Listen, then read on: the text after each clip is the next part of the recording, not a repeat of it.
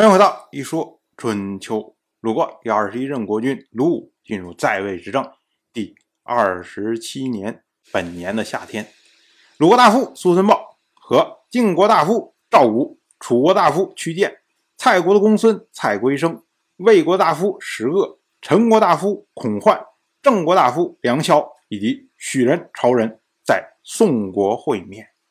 我们要说啊，这两年宋国的执政大夫项须基本上没干其他什么事儿。主要就是在联络晋楚，包括像我们之前讲过的蔡国的公孙蔡归生也参与在其中，来回传递消息，为的呢就是效仿当年的弭兵之会，再开第二次弭兵之会，来和解晋楚之间的关系。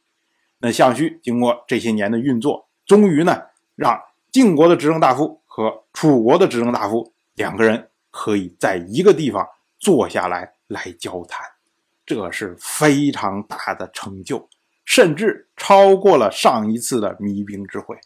那这次会面呢，在春秋的历史上尤其的重要，它也被称为第二次弭兵之会。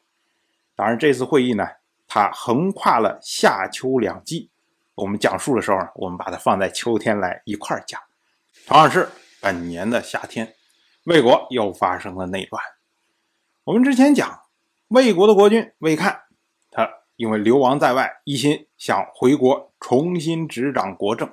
那他就向魏国大夫宁喜承诺说：“你只要把我弄回国，我呢只需要能够祭祀宗庙就可以了，其他的所有的事情都归你宁喜来管。”结果这个宁喜啊，真的将魏看给接回了国。而宁喜呢，他非常喜欢专权，所以呢，魏国所有的事情。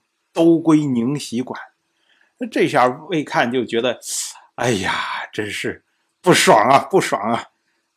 那魏国的公孙魏免于就请求说要杀掉宁喜。魏看就说：“这个没有宁喜，我也没有今天的局面呢。何况当时是我承诺让他掌权的，你说了这个事情啊，成败在两可之间，但是一旦做了。”恶名我就背定了，所以呢不划算，还是算了吧。结果呢，魏免于他就回答说：“臣去杀掉宁喜，您呢就在那儿待着，就当不知道。”于是呢，哎，他就私下行动，和魏国的公孙魏无帝和魏臣三个人一块商量。最后呢，魏免于就让魏无帝、魏臣去攻打宁氏，结果。没有攻克，反而是魏无帝、魏臣两个人战死，魏臣的父亲呢也因此被杀。魏看听说以后啊，就说：“哎呀，臣子无罪呀，父子两个人都是为我而死啊！”哎，这话说了好像很难受的样子，但是呢，魏看还是什么都没做。到了本年的夏天，那魏免于再一次攻打宁氏，结果杀死了宁喜。和宁喜的党羽幼宰谷，魏免于呢，哎，就将两个人的尸体拿到朝堂上示众。当时魏国大夫石恶正要去宋国参加盟会，接受了命令出来以后，看到宁喜在朝堂上示众，他呢非常的难过，于是呢就为宁喜做了小脸，并且将宁喜的头放在自己的膝盖上，放声大哭。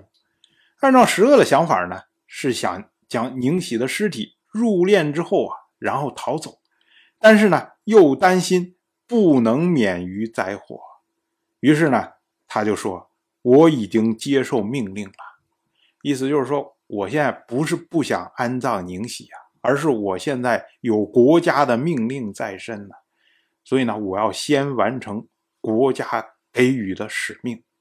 于是呢，他就起行。去了宋国。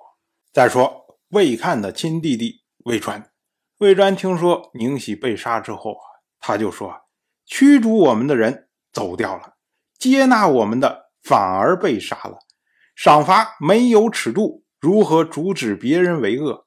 国君失去信义，而国家滥用刑罚，这不也是灾难吗？而且呢，这都是由我而起呀。于是呢，魏专。就流亡去了晋国。我们要说啊，魏专他所说的驱逐我们的人，这指的就是魏国的大夫孙林父。之前呢，魏看就是被孙林父驱逐出魏国的。可是如今呢，孙林父占据七邑，背靠着晋国，享受着附近几十个亿的收益，过得滋滋润润的，反而将魏看接回魏国的宁喜被杀掉了。所以呢，魏专觉得说，魏国现在乱掉了。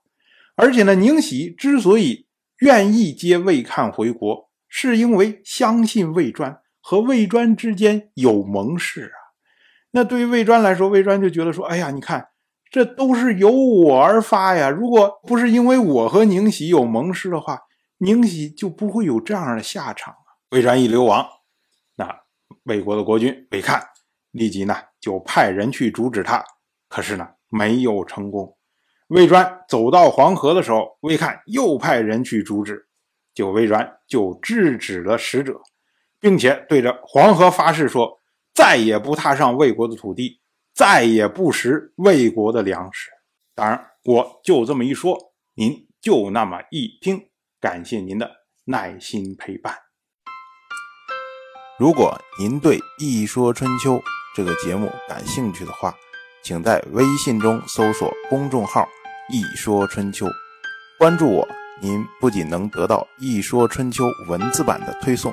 还可以直接和我互动交流，我在那里等待您的真知灼见。